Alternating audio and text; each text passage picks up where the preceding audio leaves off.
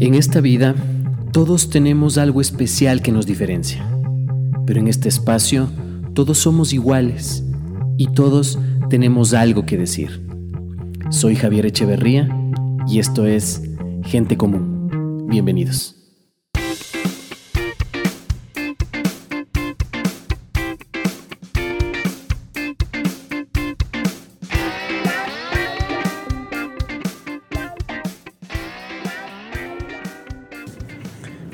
Días, buenas tardes o buenas noches, no importa dónde, cuándo o a qué hora estás escuchando esto, lo importante es que lo estás escuchando. Muchísimas gracias. Eh, temporada 3, capítulo 3, Gente como un podcast. Y ustedes saben, estamos conversando eh, un tema básico en, la vida de todos que es el liderazgo. Eh, en el transcurso de mi vida, eh, me he planteado y me he encontrado con gente que ha aprendido a ser líder, que tal vez eh, bajo la consigna de su familia, de sus papás o, del entorno en el que se desarrollen, logró eh, como que potentar este asunto para ser un líder. En el caso de este capítulo, estoy con una persona que le conozco hace unos 25, 26 años del colegio y es una persona que no entra no está dentro de este grupo de personas que aprendieron a ser líderes. Yo desde el momento en que le vi, vi que nació con ese punto de liderazgo. Y, en los momentos actuales eh, está eh, liderando ciertos temas para ser un político eh, que va a representar a la provincia de Pichincha. Estoy en las oficinas de mi querido amigo, el doctor Andrés Castillo. gracias, Gabriel. Loco, muchísimas gracias por abrirme las puertas de tu oficina y por tener este chance de conversar un toque. No sabes el gusto que me da verte. Nos vemos, si bien es cierto, nos conocemos 26 años, creo que nos vimos una vez en la calle. Y, hasta y desde que nos graduamos y teníamos pelo los dos. sí, sí, sí, a ver, Pasó el tiempo, ¿no? Pero, no, pero no, nos va bien la calvicie. Sí, sí, sí. Hay gente que son calvos y se ven feos. Nosotros estamos guapos. Claro, claro. No, y adicionalmente el problema es es que como Diosito a mí me ha dado bastante oreja, este es un poco mi problema. Sin pelo y orejón quedo con la cabeza entre paréntesis. No, que cague. No, han pasado tantas cosas, ¿no? Desde, desde que, nos, nos, conocimos.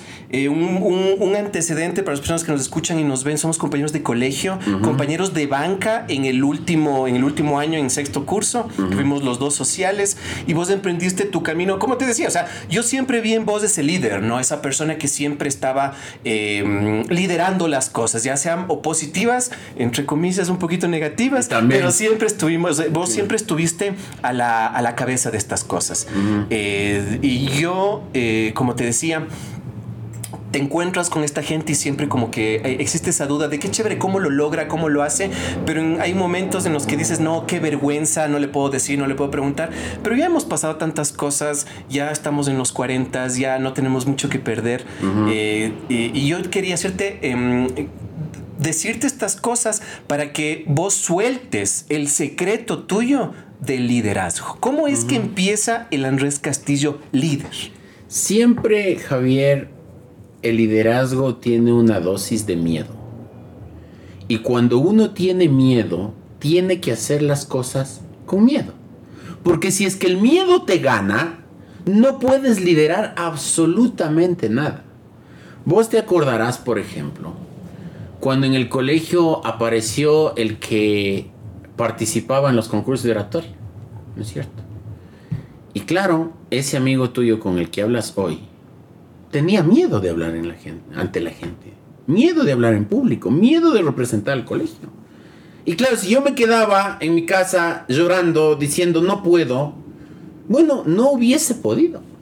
Y no hubiese salido a representar al colegio en la infinidad de concursos de oratoria que hubo, inclusive aquel que fue en Colombia, el Panamericano de Oratoria, que organizó una fundación, de donde también vine ganando. Entonces, claro, si es que tú no das el paso para vencer el miedo, no logras nada. Después, contigo mismo y con tus compañeros, el Santiago Correa, el Pablo Hualpa, todos ellos que eran compañeros tuyos en otro paralelo decidimos hacer algo que no había pasado nunca en el colegio. Claro, ser el, candidato al consejo estudiantil en quinto curso. En quinto curso. Entonces, claro, yo tenía miedo.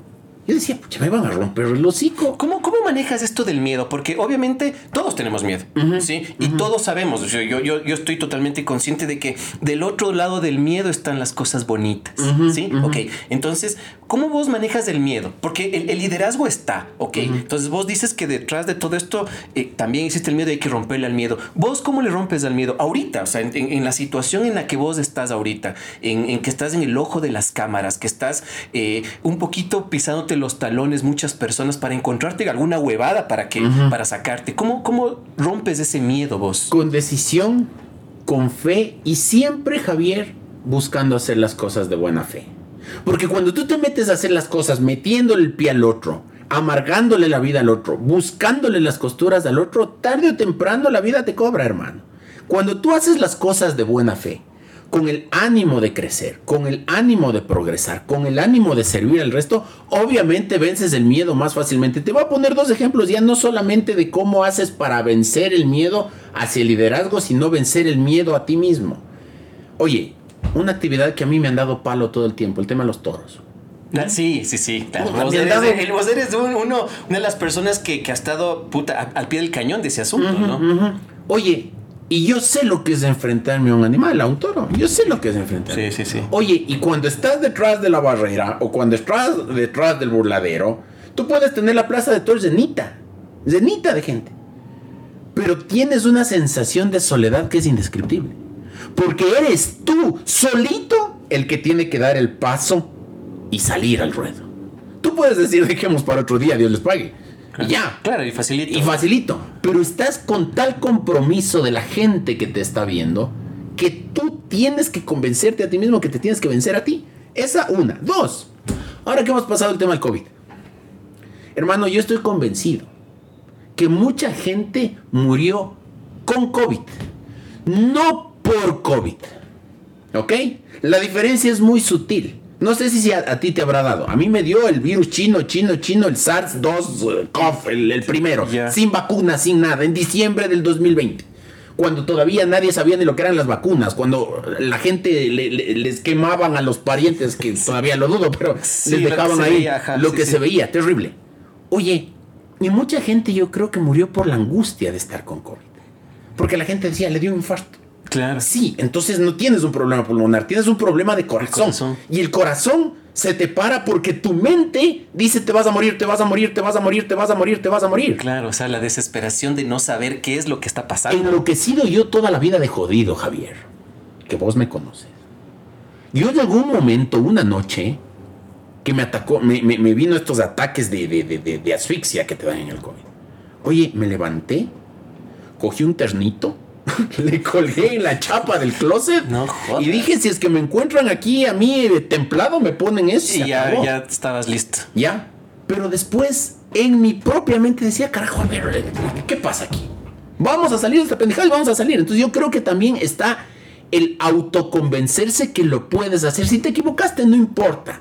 El único que no se equivoca es el que no se atreve a hacerlo. Claro, obviamente, ¿Ya? obviamente. Entonces, claro, eso ha permitido que uno vaya eh, adquiriendo cierto, eh, cierta piel de cocodrilo, hermano. Ahora en las redes sociales, que, como decía Humberto Eco, es el, eh, es el espacio que, que, brinda opinión a los imbéciles. Entonces, en las redes sociales, pucha, me dicen de todo que yo no mantengo a mis hijos, que mando fotos para, convencer, para conquistar a las chicas ¿Qué tengo mozas? O sea, de, todo me... Me imagino, me imagino. Es que, es que esa es la cosa. Cuando te ven, te empiezan a buscar la quinta pata. O sea, mientras vos estás en el perfil o eres parte del grupo, eres parte del rebaño, loco, pasas desapercibido y hasta cierto punto vales verga un rato y no pasa nada. Sí, sí, hermano. Entonces, ahí es cuando tú te haces en cambio piel de cocodrilo. ¿No es cierto? Mi familia me dice, pucha, qué bestia, cómo te insultan, cómo te... tu mamá sufre.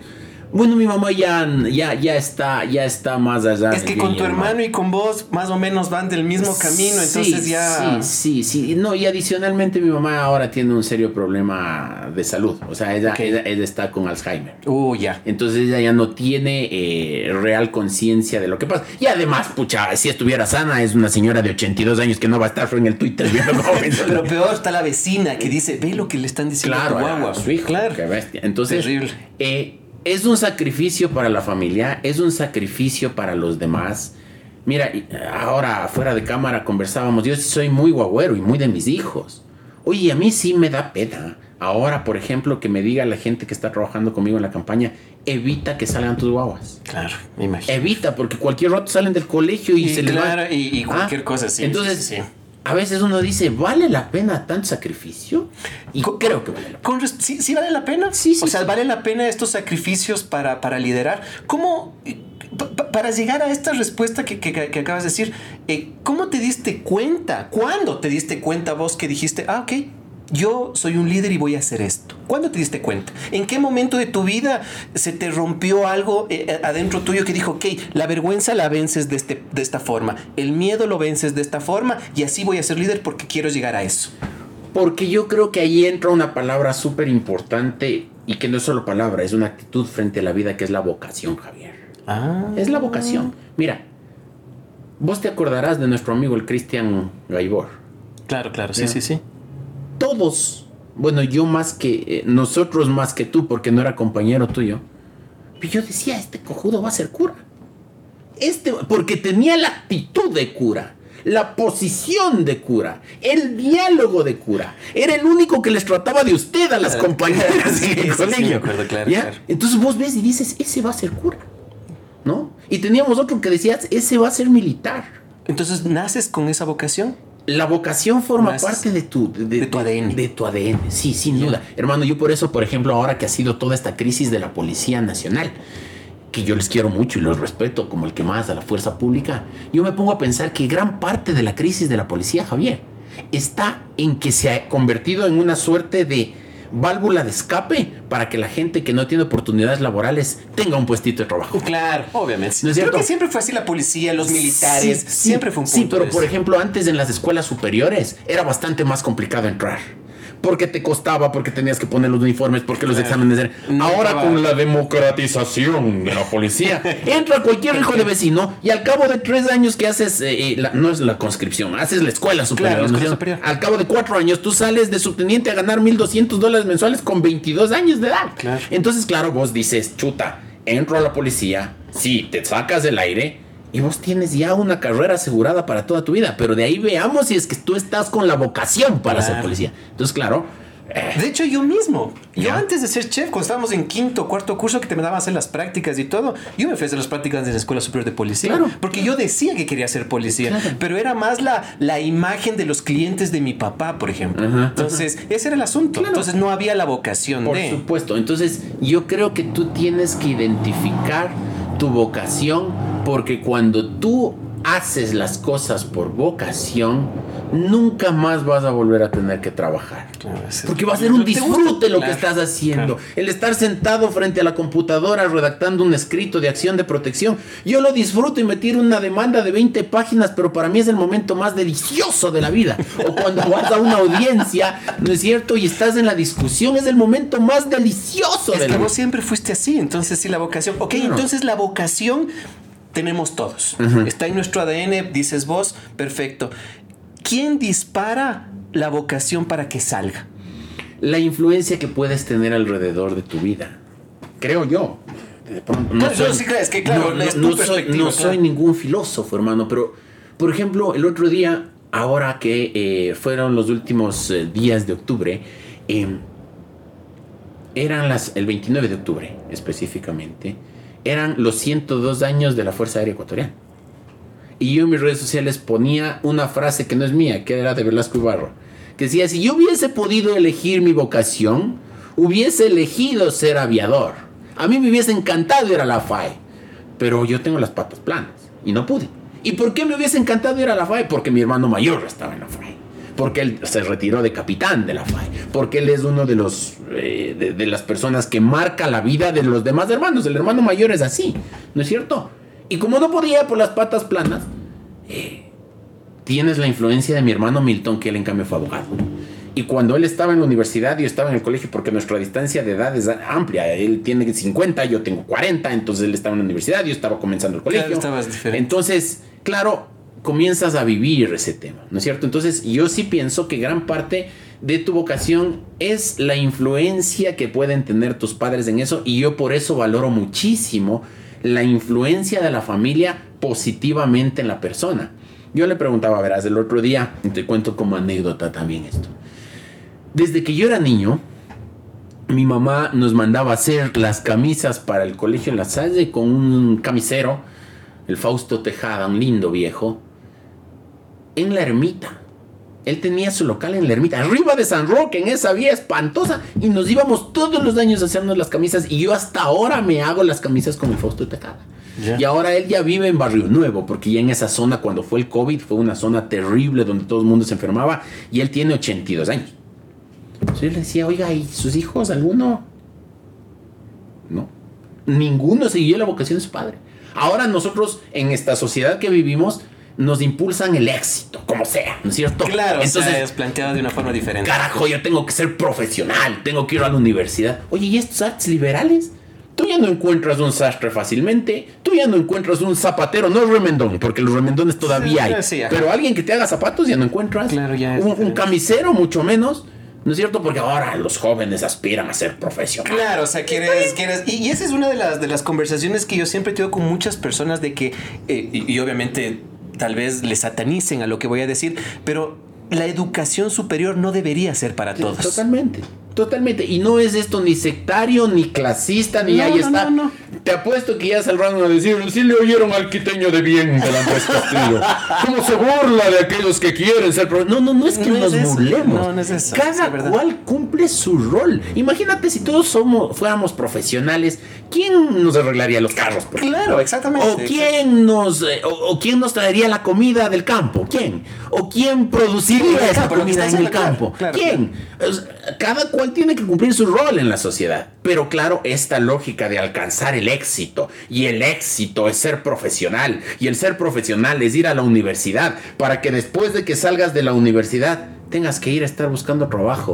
Y si es que no consigues trabajo, tengas que hacer algo que no totalmente alejado de tu carrera, tengas que dedicar a cualquier otra cosa y, dejas, y dejas de lado tal vez tu vocación y dejas de lado tal vez este punto de ser un líder y de tratar de sacar adelante tus ideas y tus metas y todo el asunto. Y por sobre todas las cosas te haces terriblemente infeliz. Claro. Infeliz. Y, al mundo hemos venido a ser felices, hermano.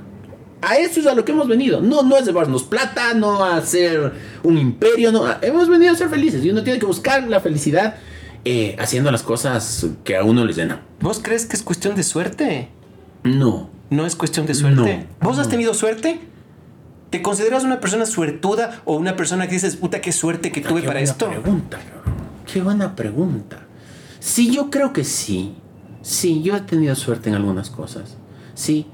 Eh, quizás la suerte de tener, de encontrarme gente en el camino eh, que me permitió em, cumplir los fines que yo tenía. Sí. Yo te tengo que contar algo que compartimos tú y yo. En el año 2007, 8, yo era un abogado recién graduado, Wambrito. Chuta, y, ahí salí a buscar trabajo. O sea, a ver en dónde me ubico y y, después de vos también ser dirigente en la universidad claro, y todo el asunto, ¿no? Claro, claro. Oye, y estaba bien complicado porque como yo desde el comienzo le di palo a Correa, ir a trabajar en una institución pública era claro, imposible. imposible. Ahí está orejón, este cachorro del imperio. Claro, el, el, de la yuca. El de la yuca y toda la claro. Entonces, este, estaba muy difícil conseguir trabajo. Y claro, emprender vos mi, mi oficina no es pues un emporio, no es una oficina muy modesta donde yo hago lo que tengo que hacer. Y cuando en el año 2008 se publica la ley esta de, de educación intercultural. Y resulta que en la ley de desarrollo eh, de, educación intercultural, el señor economista Correa y sus alzamanos ponen una norma que decía que todas las instituciones educativas particulares tenían que justificar el origen de sus bienes. Hasta ahí bien, ¿no? claro, puede ser. Bueno, resulta que nuestros hermanos cristianos tenían una infinidad de problemas, pero no ni por sapos, ni por pisos, ni por nada. Te voy a poner un ejemplo. El colegio de Riobamba, colegio particular, de los hermanos de la Salle, construido en 1900, ¿qué te importa? Por ahí en el 1920. Resulta que ese colegio se construyó en un terreno donado por un señor X y Z que le heredó al hermano Eustorgio eh, para que construya un colegio de los hermanos cristianos y el señor se murió. Y resulta que el hermano Eustorgio no existía porque el nombre Eustorgio era el nombre eclesiástico. Claro, o sea, no era... El hermano Eustorgio era el hermano Pedro Pérez. Oye, saca pues la justificación del origen del bien de los hermanos cristianos. Y así un montón el colegio del centro, el edificio en San Blas, el colegio en Cuenca, etc. Bueno, nuestros hermanos cristianos, el Pacho, el Richard y todos ellos me dijeron, oye, vos abogado, Guambrito, ven, échanos una mano en esto. Entonces yo tuve suerte, pues. Ah. Tuve suerte, pues. ¿No es cierto? Que entre tantos abogados, ellos hayan dicho, ve, por ahí había un loco que era exalumno nuestro y, y le podemos contratar a él para que nos ayude en estos temas. Entonces ahí yo comencé a hacer del libre ejercicio una actividad para no tenerle miedo. Porque en el libre ejercicio, claro, es pan para hoy, abre para mañana. Claro, es, claro, es que es independiente. Como, como, a todos nos toca. el, emprendimiento para vos es ese, ¿no Claro, claro, claro. Entonces, ahí es cuando yo te puedo decir que sí, que he tenido suerte, porque la suerte o la divinidad o Dios o lo que creas tú puso a las personas correctas en el momento correcto en mi vida pero para la suerte uno tiene que estar preparado, porque te puede caer el premio de la lotería y, si es que eres un chumado no te dura ni, un, año. Claro, claro, la suerte es la probabilidad tomada personal, dice. Exactamente. Exactamente. O sea, entonces sí tuviste suerte. Fuiste una persona que te pusieron en un camino ya con tu conocimiento, con tu ADN, dijiste, me forjo, por aquí voy y se acabó. Y punto. Ya. señor. Vos en un punto dejaste de este libre ejercicio y te metiste a trabajar en algo que, tiene que ver con el gobierno y estas cosas. Sí, sí, ¿por qué? Porque estábamos en el libre ejercicio y ahí es otro golpe de suerte. Logré obtener una beca para ir a estudiar una maestría en estudios políticos aplicados en España. Y me fui con una mano adelante y otra atrás. Vos, yo, nuestros compañeros lasallanos, hemos sido gente de clase media. Pues yo, no me acuerdo, pues, decir, chuta, qué bestia, cómo nos íbamos a la casa con piscina. Del... No, éramos, sí, eran otros tiempos. ¿No es cierto? O, vamos a meternos trompones en el complejo que tiene acá a la vuelta. O sea, nos íbamos a meter puñetes en la Armenia, ¿no? Ahí entre las cacas de las vacas, además, ¿no es cierto? Entonces, claro, eh, yo me fui como todo joven que estudia o que pretende estudiar una maestría. Entonces me fui a estudiar una maestría en España. Y cuando volví nuevamente, cero, Polito, cero. No. Recién vuelto, etcétera. Y pasé peloteado como ocho meses. Y como ya tenía que comenzar a pagar unas, unas platas que pedí para poderme ir. Un amigo mío, un muchacho de la universidad que yo le tengo mucho cariño, se llama Osvaldo Pasemiño es mucho menor que yo, debe tener unos 3, 4 años menos que yo.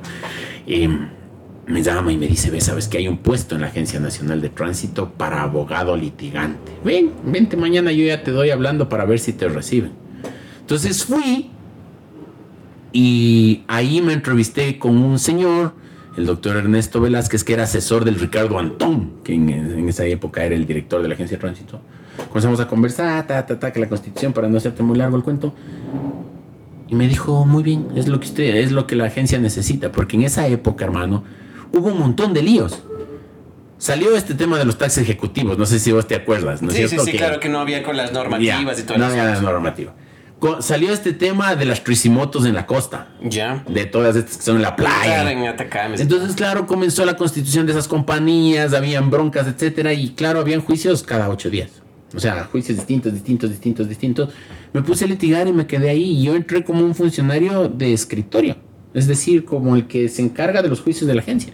Y fui subiendo hasta que llegué a ser procurador general de la, de, la Agencia Nacional de Tránsito. Con mi trabajo, mi esfuerzo. Claramente tus conocimientos y todo. Hasta que un buen día, como yo ya era funcionario del rango superior,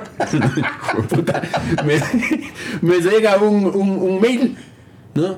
A decir que... Eh, eh, en la próxima semana conmemoraremos eh, los ocho años de la Revolución Ciudadana. Así es que todos los funcionarios del rango superior tendrán que hacer un aporte del 10% de su salario para las conmemoraciones respectivas. Muchísimas gracias. Yo no soy correísta, yo no soy de la revolución, he dado palo todo el tiempo, he estado aquí por mi esfuerzo. Me voy y me fui. Y me fui, y me fui. Y de ahí volví al, al, libre ejercicio. ¿Ya? ¿Te arrepientes de eso? No, no, no, no, me mataron la vaca. Como, como ¿Sí? Claro, claro, porque en, en, la función pública, con todo el cariño y respeto que les tengo a, a los funcionarios públicos, pero uno ya se va poltronando. Uno se va sentando en su sitio de confort.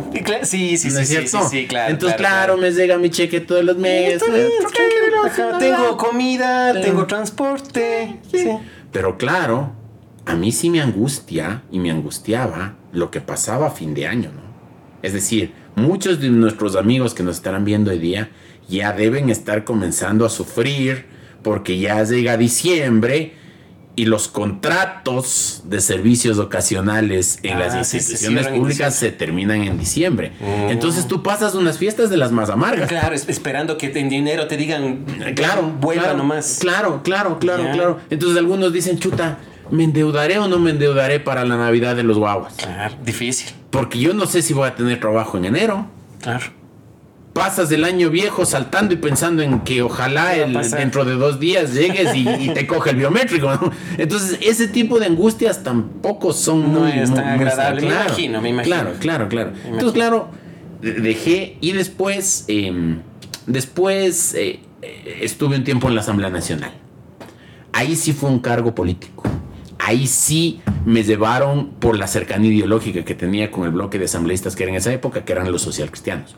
Y ahí hice amistad con los líderes del partido, con Jaime Nebot, con Carlos Falqués, con Fernando Torres, con en, aquel entonces el César Ron, que también era uno de los importantes líderes del partido, con la misma Cintia, con la Cristina Reyes, etcétera. Hicimos amistad. Más que, eh, porque no estoy afiliado, no fui afiliado al partido, pero por lo que yo venía haciendo estuve ahí, ¿no es cierto? Entonces, claro, eh, como te digo, o en el sector público o en el privado, siempre está eh, la opción de que te puedas quedar colgado la brocha. Y lo importante es estar clarito de que hacia dónde tú vas para que si es que se te quema una de las naves puedas nadar y subirte a otra. Claro, eso, justo eso te iba a decir. O sea, me imagino que mientras conoces a estas personas, en el, eh, eh, al mismo momento que conoces, se te abre una puerta, se te cierra otra. Eh, sin duda, sin duda. Y con el temperamento estúpido, no estúpido, yo estoy muy conforme con mi temperamento. con, con el temperamento que tiene tu pana, eh, yo a ratos llego a ser un tipo de, de, de- de amores y de odios. Me imagino. Si eres de ese tipo de personas, Sí. o sea, el tipo de personas eh, que, que, o sea, caliente, que dices, "La, la, la, la, la", y después, Ajá. Ah, sí, sí, sí, Entonces, o te caigo muy bien o te caigo muy mal. Eh, sí, en eso o me quieres somos- mucho o me odias mucho. claro. Somos de ese perfil de personas. En eso sí estamos de acuerdo. Vos hablas de todo este asunto de, de- de que te encaminaste, bla, bla, bla, bla. Ok. ¿Has tenido que pagar mucho? No, no pagar en plata, pero el precio que has pagado por ser un líder, por ser esto, te ha, ha sido, ha sido un precio alto. Sí. ¿Sí? Sí, sin duda. Has dejado de lado muchas cosas que has querido hacer, has dejado, Sí. has roto muchas cosas por esto Sí. y te arrepientes de esto. Sí, sí, y, y lo estoy comenzando recién a vivir, Javier. Eh, por ejemplo, hace 15 días fue el baby shower de mi sobrino nieto. Me invitaron con tiempo. Me dijeron que vaya. Es de mi sobrino, quizás de los... eh, Bueno, yo les amo mucho a todos mis sobrinos, pero es quizás con el que más me llevo porque es el mayor, el más grande. Él ya tiene 20 y pico, 26 años. Ya 27 hay coteja de Ya, conversación. de conversación. eh, hemos tenido conversaciones muy profundas con él y no pude ir. ¿Por qué? Porque tenía una caminata. ¿Ya? Y hace ocho días fue el cumpleaños de mi hermana política, de la ex esposa de mi hermano Milton, de la Mary Machado, y no pude ir tampoco a su cumpleaños. Y todos los años nos vamos eh, por el cumpleaños de mis hijos a la playa, porque he preferido que ellos disfruten de un paseo, hacerles una fiesta, y este año no nos pudimos ir. No por falta de recursos, sino por falta de tiempo. Entonces tuvimos que hacerles la fiesta. Y encima más se remata que el día de la fiesta, el mudo de mi hijo, el menor, jugando se cae y se, se zafa el codo en plena fiesta. Entonces tocó pasar el cumpleaños de los dos porque En- claro, en, un- eh, en el hospital. en la clínica, ¿no? Porque mis hijos son seguiditos. Mi hija, eh, en mi casa son fiestas patronales, ¿no? Yo cumplo el 17 de agosto, mi hija cumple el 18 de agosto y mi hijo cumple el 19 de No agosto. jodas. Sí, sí, sí. Wow. Sí, sí. Qué ojo, güey. Claro, claro, claro. Yo soy fértil solo en noviembre. Qué loco. Claro, entonces, este, era una fiestita para los dos guaguas, porque yo Claro. desde hace 10 años que nació mi hija, ya se acabó las fiestas de la Enros Castillo, o sea, ya no hay la farra, de- porque yo tengo que preparar la Claro, fiesta. ya todo, sí, sí, sí. Pues claro. Siempre, siempre se deja algo de lado, ¿no? O sea, yo también en algún punto, cuando siempre por el trabajo, por, por las metas que vos tienes, todo siempre dejas. Yo por muchos años dejé de pasar Navidad y Año Nuevo con mi familia, con mi papá, con mi mamá, con mi hermano, por estar en el trabajo. O Claro. sea, por hacer lo que te gusta y todo el asunto. Si yo te pregunto a vos, si vos me preguntas a mí si valió la pena, te diría no. Si yo te pregunto a vos ahorita, ¿vale la pena todo esto que estás haciendo? ¿Qué, qué opinas? ¿Qué yo, crees? Yo, yo creo que sí. ¿Sí? Sí, sí, porque porque lo que yo estoy pretendiendo hacer sirve para garantizar el mejoramiento de las condiciones de vida de nuestro entorno y por ende de mi familia. Yo lo hago principalmente por mi familia, porque yo quiero vivir y morir aquí, Javier. Porque yo quiero que mis hijos crezcan, se eduquen, vivan, se casen y se mueran aquí. Y ahora estamos frente a una agresión pero terrible de esta sociedad como sociedad. Si es que nosotros permitimos que la delincuencia organizada, el narco, los políticos eh, mafiosos, los políticos pícaros sigan manejando el país, no vamos a tener país en donde vivir. Y yo creo que ese es el mejor testimonio que uno puede dejar a sus hijos. El luchar para que ellos puedan seguir viviendo aquí y mis nietos puedan vivir aquí. Yo veía el domingo pasado algo que a mí me llenó el alma. O sea, inclusive yo que soy lloroncísimo, pero a la interna. ah, no, no, no exteriorizas No eso. soy muy de llorar hacia Ah, afuera, sí, pero ya, sí ya. soy un flojonazo. O sea, a mí sí Por me dentro sí una- te, te, te- Oye, eh, la mejor representación de la herencia de los padres a los hijos son cosas tan sencillas como lo que pasó el domingo en el Estadio Laucas. Mm, claro. Oye, llegaban con la foto de su viejo muerto hace 20 Claro, años. claro, sí, sí, o sí, de sí. su abuelo. Oye, ¿quién te hizo hincha de Laucas? La- Claro, la Divina es- Providencia. eh, claro, no, sí, no, no. sí, sí, sí. Tu taita y tu mamá. Claro. ¿No es cierto? Claro. Entonces, ese tipo de valores que son tan superfluos como el ser hincha de un equipo, te vienen de tus taitas, hermano. Entonces, nuestro idioma, nuestra religión, nuestras costumbres, nuestro apellido, nuestro equipo de fútbol, nuestra forma de entender el mundo, nos viene de nuestros viejos, hermano. Entonces, yo quiero que mis hijos me recuerden como un tipo de pelea como un tipo de combate, como un tipo de lucha desde la buena fe y desde las causas justas. Que diga mi taita era un jodido, un mierda, un puteador, lo que quieras. Pero que nadie diga, este se ahuevó, este se escondió, este era un pillo, mi papá se acomodaba, eh, mi papá era amigo de todos para ver de dónde sacaba. No, no, no.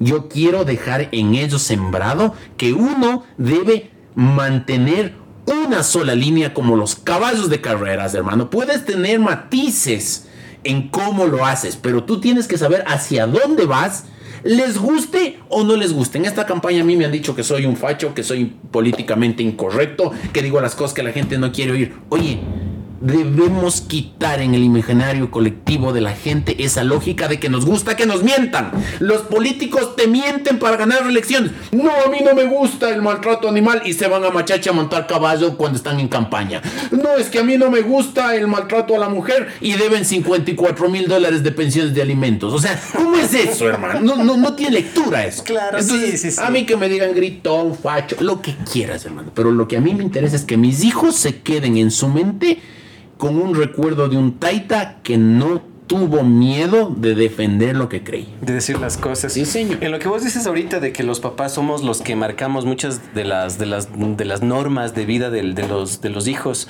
eh, yo, yo ahorita tuve la reunión de, de- de la escuela de mi hija. Ya. Nos entregaron las libretas y todo el asunto.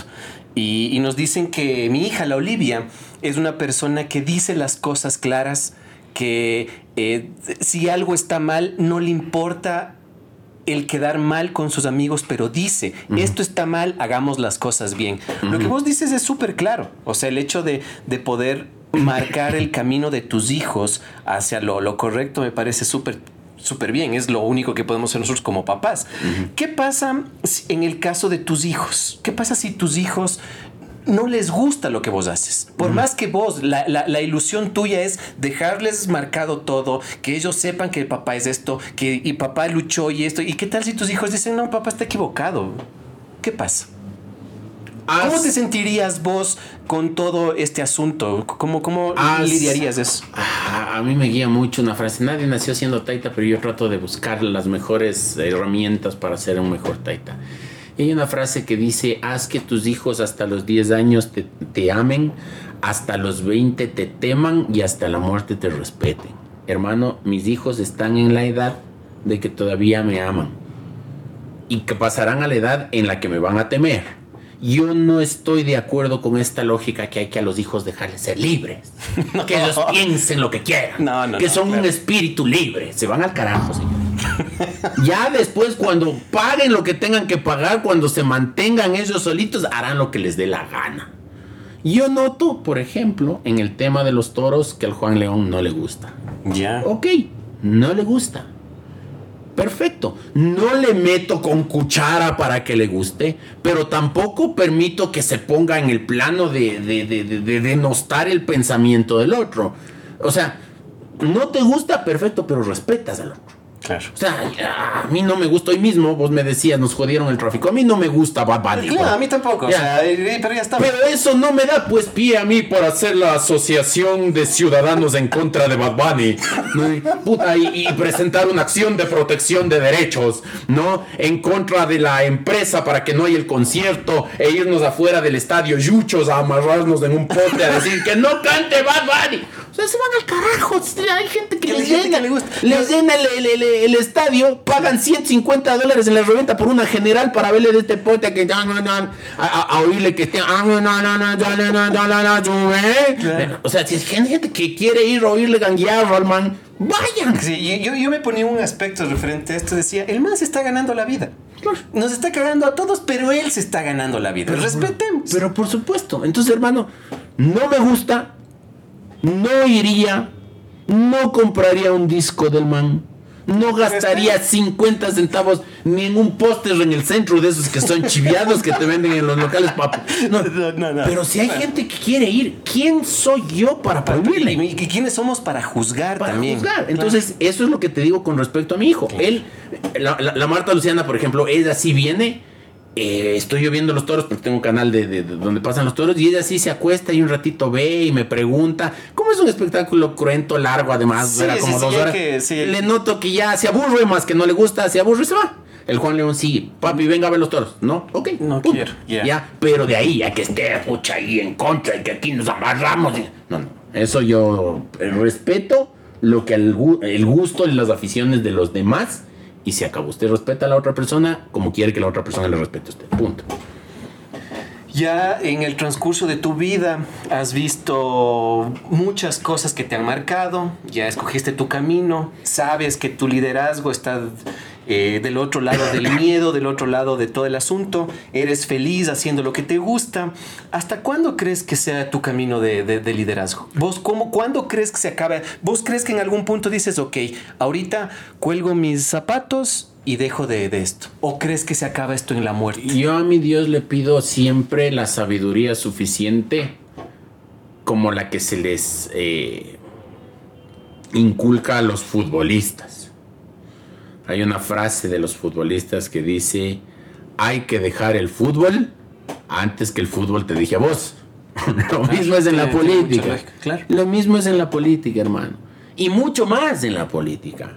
Porque cuando tú eres un actor de la política, cuando marcas el pensamiento de la gente, los líderes no existen si no hay liderados gente que viene atrás tuyo.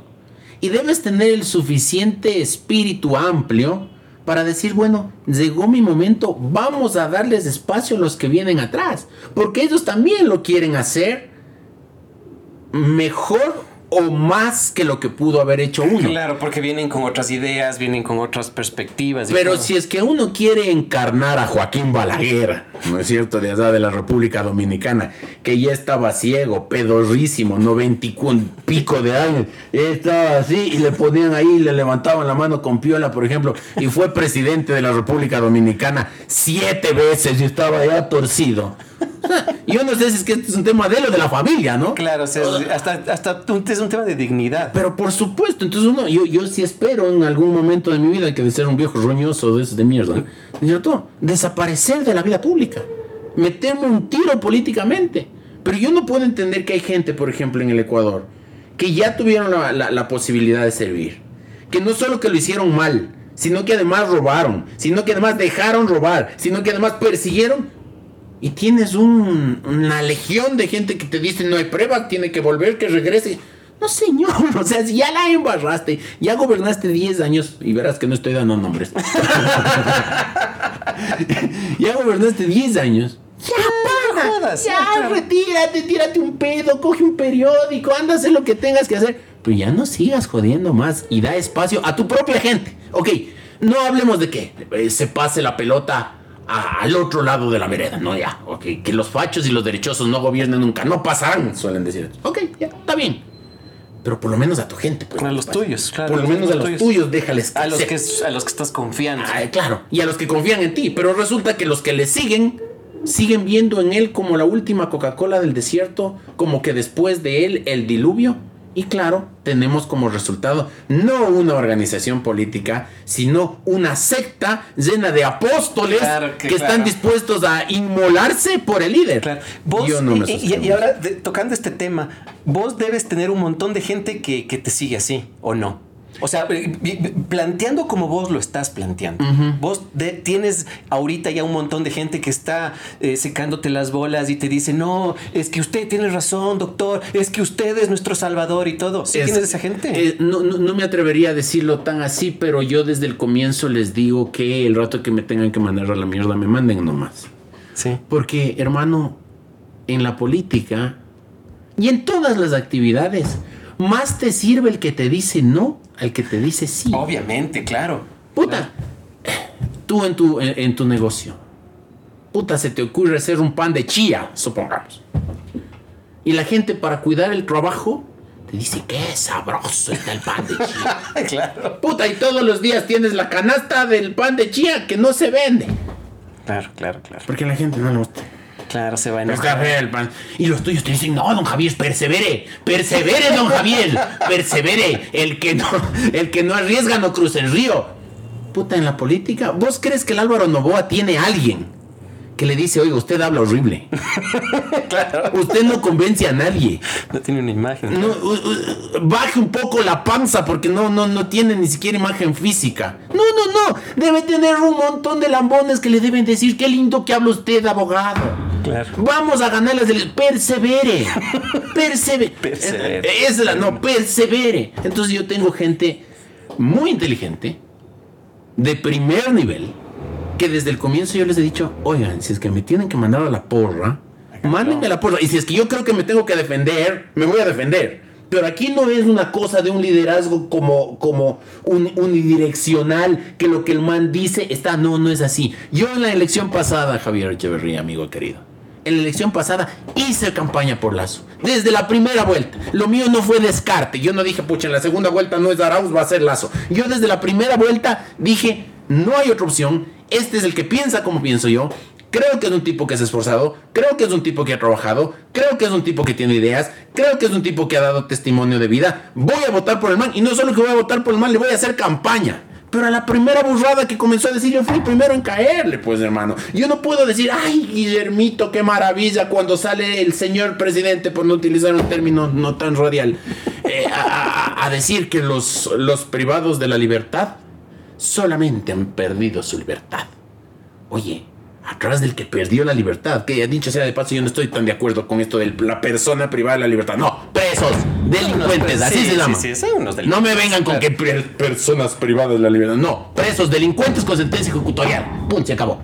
Entonces, esa gente que está en las cárceles, tienen unas cuantas corvinitas atrás, pues como dicen Claro. ellos. Uh, gente asesinada, claro. gente violada. Claro, familias destruidas. familias Claro. destruidas. Y el señor presidente Lazo sale a decir que solo han perdido la libertad. Y yo voy a salir a decirle al presidente, muy bien, excelente, yo claro. voté por usted. Usted, no, no, pues hermano, eso no, no, no tiene lectura. Entonces, yo sí creo que hay que impulsar también que estas organizaciones que proyectan a un líder tengan la suficiente autonomía de defender el tema. Oye, ninguno de los correístas, ninguno de los correístas se ha sentado a decir, oigan, de lo que se le acusa a Glass no es así por esto, esto, esto, esto y esto. De lo que se le acusa a Correa no es cierto porque el delito no existió. Estos muérganos te salen diciendo no hay pruebas. Claro, claro, claro. O sea, están conscientes de lo que está pasando. O sea, es como cuando vos tienes en el teléfono celular, ¿no es cierto? Puesto el número de teléfono Juan Mecánico, ¿no? Puta, y estás con tu mujer y te llama Juan Mecánico. claro. Y Juan Mecánico te dice, hola mi amor, ¿no? Entonces vos no le dices a tu mujer, no, no es mi moza, es el mecánico. Es el no, claro. no. Vos le dices, no, prue- pruébame pues, pruébame que el mecánico es mi moza.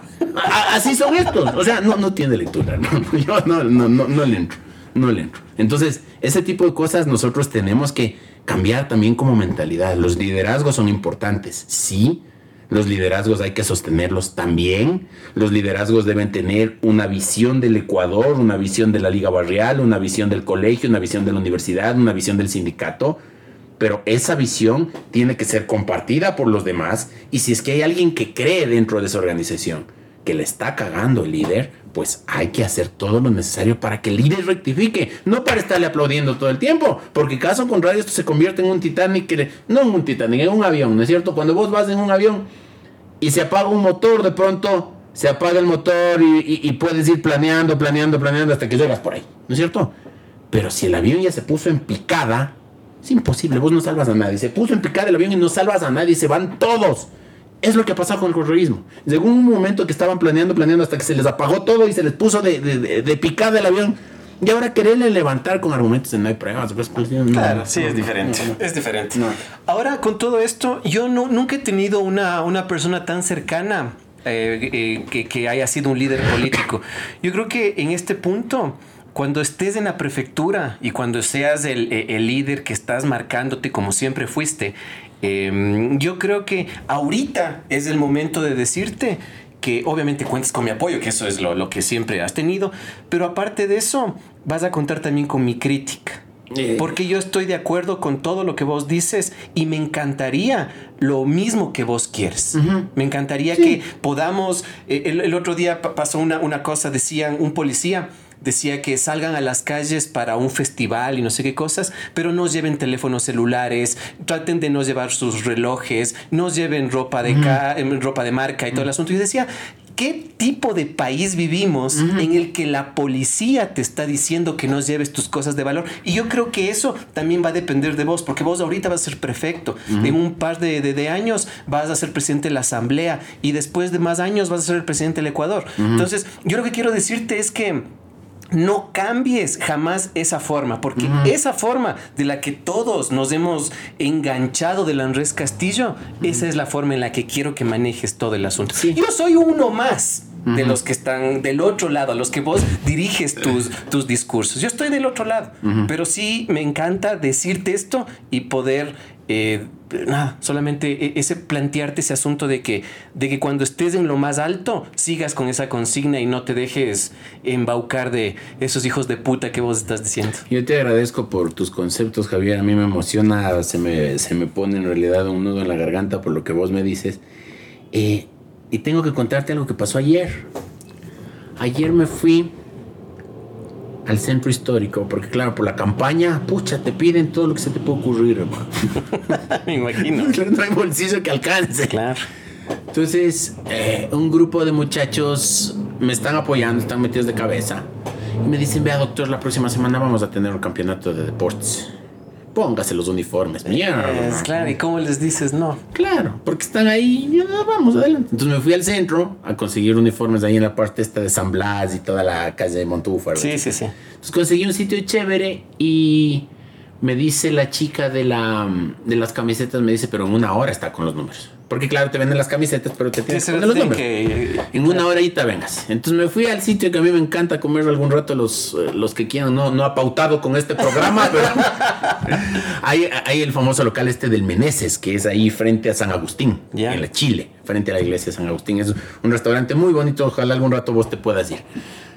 Em, y me fui a comer allá. Y después me fui a ver, porque mi hija me anda pidiendo que quiera un Papá Noel, dice que, que venden en un local que es justo en la García Moreno y Mejía. Ese si no voy a dar el nombre, pero ya por ahí.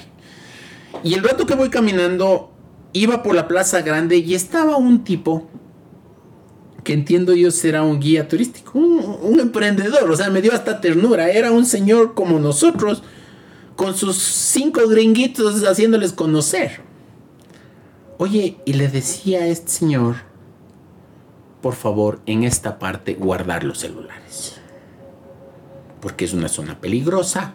O sea, la Plaza Grande, el corazón mismo de la ciudad, donde está el señor Lazo sentado ahí.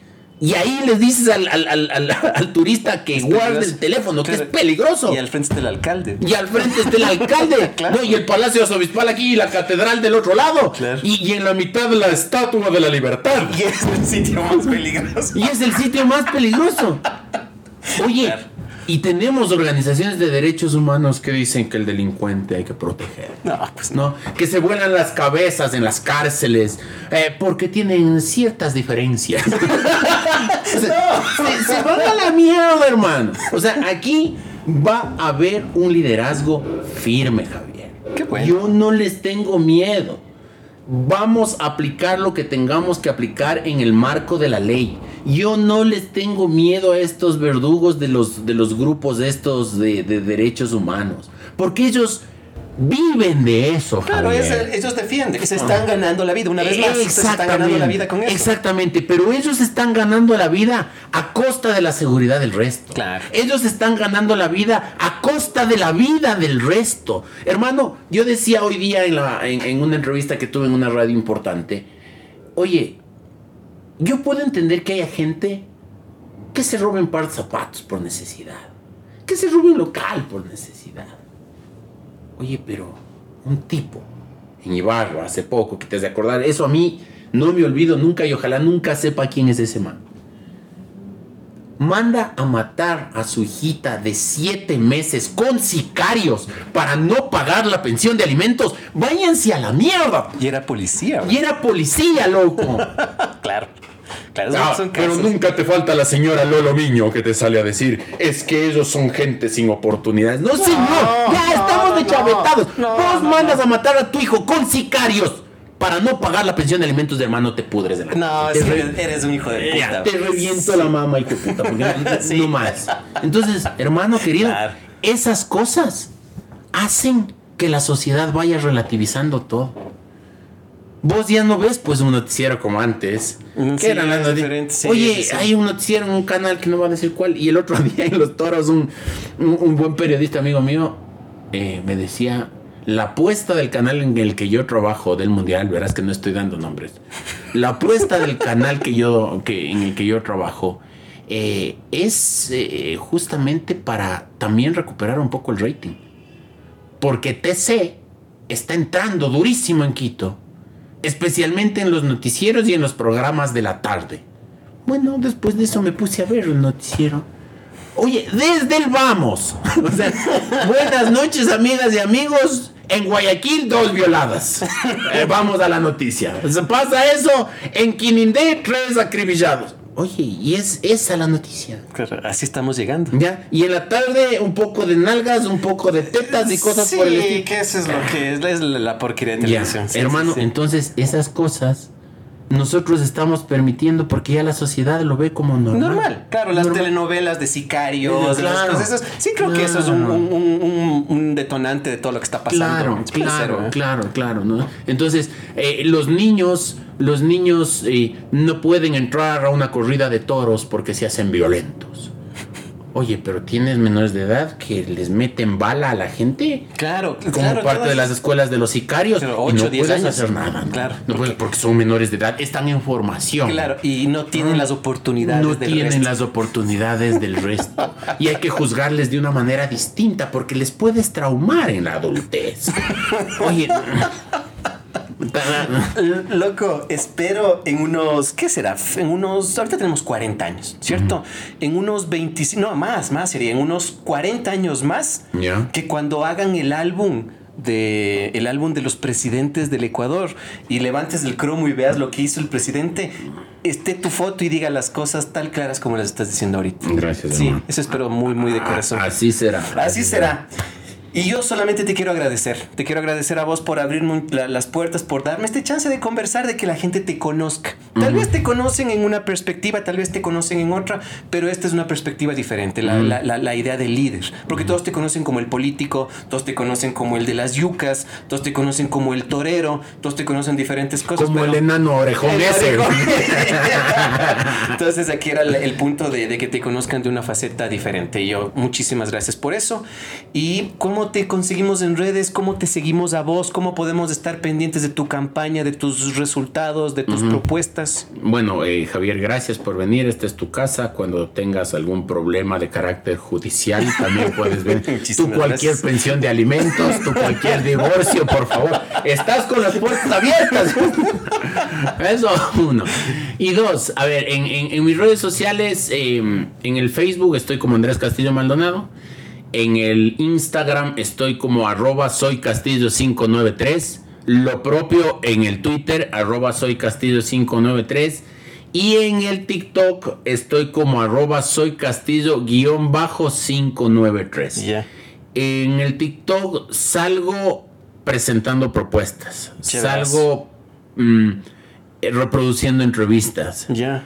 Eh, el otro día hicimos una parodia con mis hijos que quedó Sí, sí, chistosísima. vi, sí, vi. ¿Sabes una cosa de las que extraño? El después de almuerzo. Sí, Esa, esa, esa sí. era una, una plataforma re interesante Sí, tuya. sí, A mí me sí. encantaba sí, eso. Sí, sí, Yo también, yo también extraño la después de almuerzo, pero eh, quienes me siguen, y vos te acordarás, eh, eh, saben que yo entré a trabajar en Telesucesos. Claro, Ya, claro, claro. entonces, el después de almuerzo era el miércoles en la mañana. Y en la noche era la noche de miércoles del programa que tenía en Telesucesos. Entonces acordamos que todo iba a ser la noche de miércoles. La noche de miércoles. Pero después ya terminó, estuve un año en Telesucesos. Muchísima gratitud y cariño a la familia Najas, al arquitecto Najas, al José, que, que- que me dieron el espacio ahí. Pero después ya viene la campaña. Entonces ya el venir a la campaña y las negociaciones y las conversaciones ya no permitían, porque antes yo cogía, me paraba en una esquina y hablaba. Claro, y chéverazo, sí, sí, sí, me acuerdo que era, era justamente eso, era lo, lo interesante. Porque otra cosa es sentarte a la cámara maquillado y en el estudio y todo, y decir lo mismo tal vez no pega tanto como verte sentado en la alameda diciendo las cosas, ¿me entiendes? Entonces, sí, Entonces sí, era el formato. Hubo un tiempo súper chévere que inclusive en la pandemia este, la gente se dedicó a emprender, hermano. Compañeros nuestros, el Guido Moreno, por ejemplo, este, se puso a vender sus quesos y sus cosas. Entonces le dimos un segmento al después del almuerzo en el que Que decía, vean, claro, sí, este, sí. este vende pulpas, este vende quesos, este vende lo que sea, háganle el gasto. Oye, y creo que les di igual hiciste vos lo de lo de los vinos, lo de ¿cómo se llama Claro, eso? ¿Qué el vino y se fue. El vino y se fue. Pucha, claro, también eh, fue eh, una. esa para ir concluyendo para los que no conocen. Este, insisto, y no quiero eh, botarme al suelo y decir yo soy pobre. No, no, no, no, no soy pobre. Pero, pero tampoco es que yo vivo holgadamente. Claro, no, y más que todo, eh, la- la- son situaciones que se ponen. Ah. Yo doy una alternativa. Si todos me aprueban, lindo. Lindo. Si no, no Pues, pasa nada. Entonces, hermano, pucha, me acuerdo un día yendo al trabajo. No iba ni chumado ni nada, iba temprano. A cierta velocidad, sí. Porque iba en el occidental en la mañana al trabajo. Y se cruza un perro, hermano. Chucha. Y el carro que le iba a atropellar al perro eh, frena de golpe. Y todos los demás carros. pum, pum, pum, pum. Y claro, el cojudo del enrascatido que pegó al último atrás. Entonces, claro, el que pega, paga. Claro, pues Así claro, es el claro, dicho. claro. Como yo era el que pegaba al último, claro, los demás ya se hicieron los locos que yo les he chocado y les he empujado. Entonces yo hago responsable de mi tema. Pucha, delante mío, una camioneta de alquiler. Más adelante, un taxi. Más adelante, otro carro y otro carro al final. Me tocó pagar de los cinco carros. Todo pagaste Pero vos. claro. No jodas. Pero claro, entonces me salió un cuentón de como 7 mil dólares. Entonces, claro, ahí decían un chanchito solidario. ¿Qué chanchito No. solidario? Levantarás No. unos 400 dólares. Claro, no. Entonces, pensando, pensando, pensando, se me ocurrió la idea de vender los vinos. Y fue una campaña bien bonita. Estaba todo chéverazo porque, Porque- se, se alineó full gente del colegio. todo estuvo mundo. chévere, sí. Claro, y además yo iba y les dejaba y fotos y Sí, nos reíamos. sí. Entonces fueron 15 días muy chéveres, fue una experiencia muy bonita, pude pagar la deuda, pude cumplir con lo que ofrecí del viaje y el sorteo. O sea, fue algo distinto. Chévere. Ahí está la página. Después quisieron replicar y ya no, no dio mucho ya resultado. no dio mucho resultado, aunque al Pancho Rivas le fue muy bien. Sí, sí, sí, porque, sí. Porque verás, Sí, es la causa también, Sí, creo, ¿no? sí, Es la sí, causa. sí, es la causa y además eh, eh, que, que sí te muevas, o sea, que sí, Tienes sí que- es- en todo tienes que hacer gestión. Pues, Claro, claro, tienes que hacer claro, gestión. claro. Sí, eso es importante. Entonces, bueno, eso eh, y ya, ya Javier, este... Sí, y yo llego gracias al auspicio de Gastón La Fábrica, Panadería, Restaurante, Cafetería y Delicatessen. Estamos ubicados en la Valladolid y Málaga, en el sector de la Floresta. Invitaciones, partes, atelier de diseño, el siglo XXI, consultorio neumológico y Blue John Love, un estudio de color capilar. Y hasta aquí llegamos. Bueno, el- lo, último ni vos ni yo hemos de No, ocupar, no, pero- pero es de la- Pintan la barba, pintarán la barba. Pero, eh, es como esas que te venden Herbalife y están así. Claro, te dice, Y te "Va- va a dicen, bajar de peso". Con esto va a bajar de peso. Loco, muchísimas gracias. Es bien, Y hermano. A todos los que nos escuchan y nos están viendo, estén pendientes de los próximos capítulos.